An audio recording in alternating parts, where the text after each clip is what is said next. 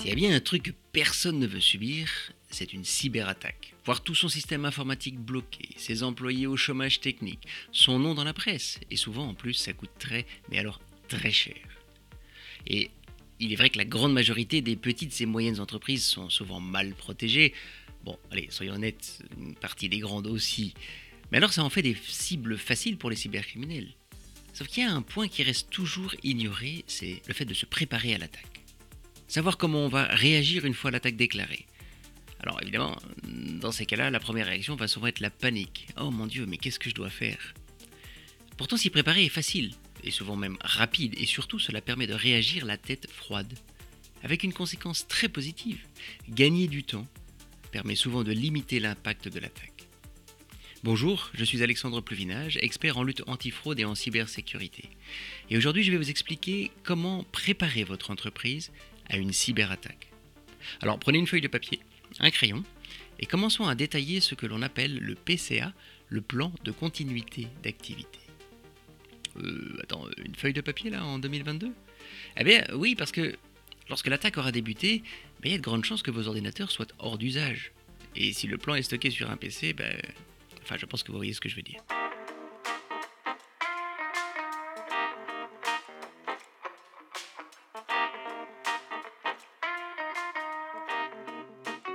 Qu'est-ce qu'un plan de continuité d'activité? Eh bien, en fait, c'est une liste des actions que vous allez prendre lorsque l'on vous appellera, parfois même au milieu de la nuit, pour vous annoncer la mauvaise nouvelle. Il détaille comment réagir, ainsi que les actions à prendre, afin de réduire l'impact de la cyberattaque sur votre business. Sa première partie détaille la cellule de crise, c'est-à-dire qui, où et avec quoi on va travailler. Alors le qui, eh c'est la liste des personnes importantes qui doivent se réunir pour discuter de la situation. Cette liste contient leur nom, prénom et adresse email personnelle. J'ai bien dit personnel parce que n'oubliez pas, les outils d'entreprise sont souvent inaccessibles à ce moment-là. Ajoutez aussi leur numéro de téléphone portable. Et ça n'est pas un détail. J'ai vu des situations où les membres de direction n'avaient pas les numéros de téléphone des personnes qu'elles devaient joindre. Bah oui, parce qu'ils étaient sur leur ordinateur.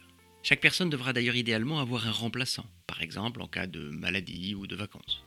Donc sur cette liste, on trouvera en général bah, la direction de l'entreprise, le ou la responsable du personnel, certainement le ou la responsable IT, ou un contact de l'entreprise qui s'occupe de votre informatique. D'ailleurs, ce sera le moment de leur demander comment ils sont organisés pour faire face à une cyberattaque. Et enfin, suivant le secteur d'activité dans lequel vous opérez, eh bien, une personne qui s'occupe des machines de production, par exemple, ou le responsable de la clientèle.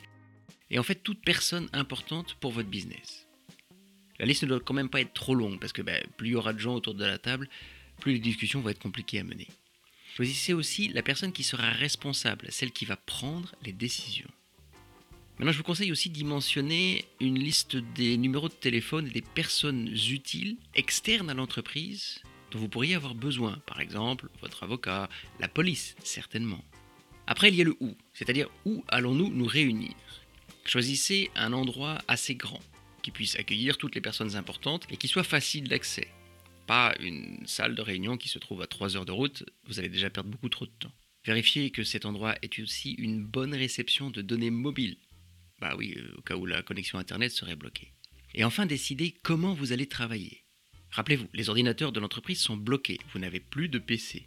L'Internet et la téléphonie mobile sont même certainement inutilisables. Et d'ailleurs, même si Internet fonctionne toujours, je vous déconseille d'utiliser la connexion de l'entreprise tant qu'un état des lieux n'a pas été effectué. Ah oui, les cybercriminels pourraient très bien être à l'écoute. Alors les personnes de l'entreprise vont devoir venir avec leur téléphone portable personnel, leur ordinateur, mais le leur, et peut-être même une tablette s'ils en ont une. N'oubliez pas les chargeurs. Ça a l'air bête, mais c'est important à rajouter. D'ailleurs, aujourd'hui, on travaille très bien sur un smartphone avec un clavier sans fil quand c'est vraiment nécessaire. Une fois cette partie terminée, j'ai envie de dire, vous pourriez vous arrêter. Vous avez fait la partie la plus importante de l'exercice. Le jour où ce sera nécessaire, vous saurez qui réunir, à quel endroit, et vous pourrez commencer à faire face à la situation. Toutefois, il y a des points qui pourraient être intéressants de discuter et de préparer à l'avance. Cela vous permettra de gagner du temps.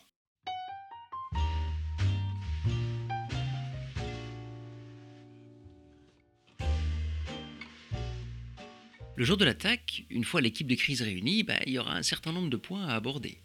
Et en fait, comme je le disais, y penser à l'avance va vous faire gagner du temps, parce que vous ne pourrez pas tout prévoir.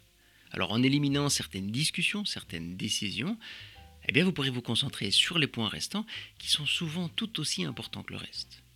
Alors les questions auxquelles je vous recommande de vous préparer sont les suivantes. Comment alerter nos employés et nos clients, surtout si vous proposez des services sur site? Et qui va le faire? Devons-nous alerter notre banque et faire bloquer nos comptes bancaires préventivement? Eh oui, les cybercriminels ont peut-être accès aux ordinateurs de la comptabilité, alors bah, ce serait peut-être important de les mettre sous surveillance. Allons-nous communiquer avec le monde extérieur. Et si oui, comment? Est-ce qu'il y a un moyen de publier un message sur notre site internet sans passer par les ordinateurs de l'entreprise? Et si c'est le cas, qui va préparer le texte et le mettre en ligne? Ensuite, allons-nous faire appel à des consultants externes Et si oui, bah, lesquels vont pouvoir nous épauler dans cette épreuve? Parce que négocier les prix avant l'incident est beaucoup plus confortable que lorsque la crise a débuté. Et certainement la question la plus importante, que sommes-nous encore capables de faire ou de produire sans ordinateur? Vous serez étonné de découvrir que certaines actions sont encore possibles sans avoir le moindre support informatique. Alors oui, certainement moins efficacement et moins rapidement, mais ça reste possible. Donc je vous conseille de détailler ces actions et qui devra les effectuer le cas échéant. D'ailleurs, c'est peut-être le moment de réfléchir à un système de travail alternatif pour la partie la plus critique de votre business. Parce que si vous êtes capable de continuer à bosser, même lentement, eh bien, sachez qu'en cas de demande de rançon, il sera beaucoup plus facile de négocier avec les cybercriminels parce que vous avez réussi à limiter l'impact de l'attaque. Lorsque vous avez les pieds et les mains liés, hein, votre marge de manœuvre est beaucoup plus réduite.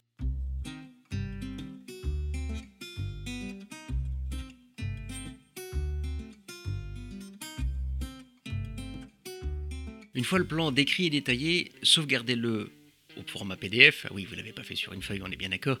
Envoyez-le à tous les membres de direction de l'entreprise. Ces personnes doivent le sauvegarder sur leur téléphone portable. Oui, parce qu'en général, cet appareil n'est jamais bloqué par le virus informatique. Mais il est quand même prudent qu'ils en aient une version papier à leur domicile et dans l'entreprise. Il va rester deux choses importantes à faire maintenant. Eh bien, mettre le plan à jour au moins une fois par an et puis le tester. Parce que plus l'équipe de crise sera à l'aise avec le plan, eh bien, plus il sera facile de l'appliquer le moment venu.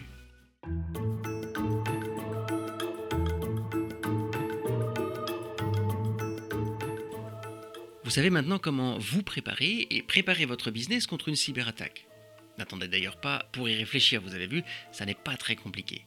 Et ces points sont cruciaux pour limiter l'impact de l'attaque.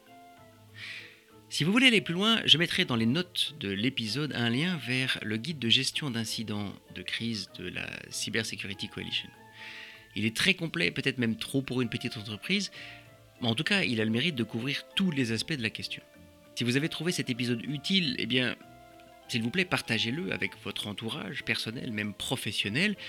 Et si l'application de podcast que vous utilisez le permet, eh bien, n'hésitez pas, donnez-nous une note, laissez un commentaire, cela aide à mettre notre podcast en avant. N'oubliez pas non plus de vous abonner pour ne pas rater nos prochains conseils. Je vous souhaite une très belle journée et je vous dis à très bientôt à l'écoute de votre podcast, Le Fraudeur, le Hacker et vous.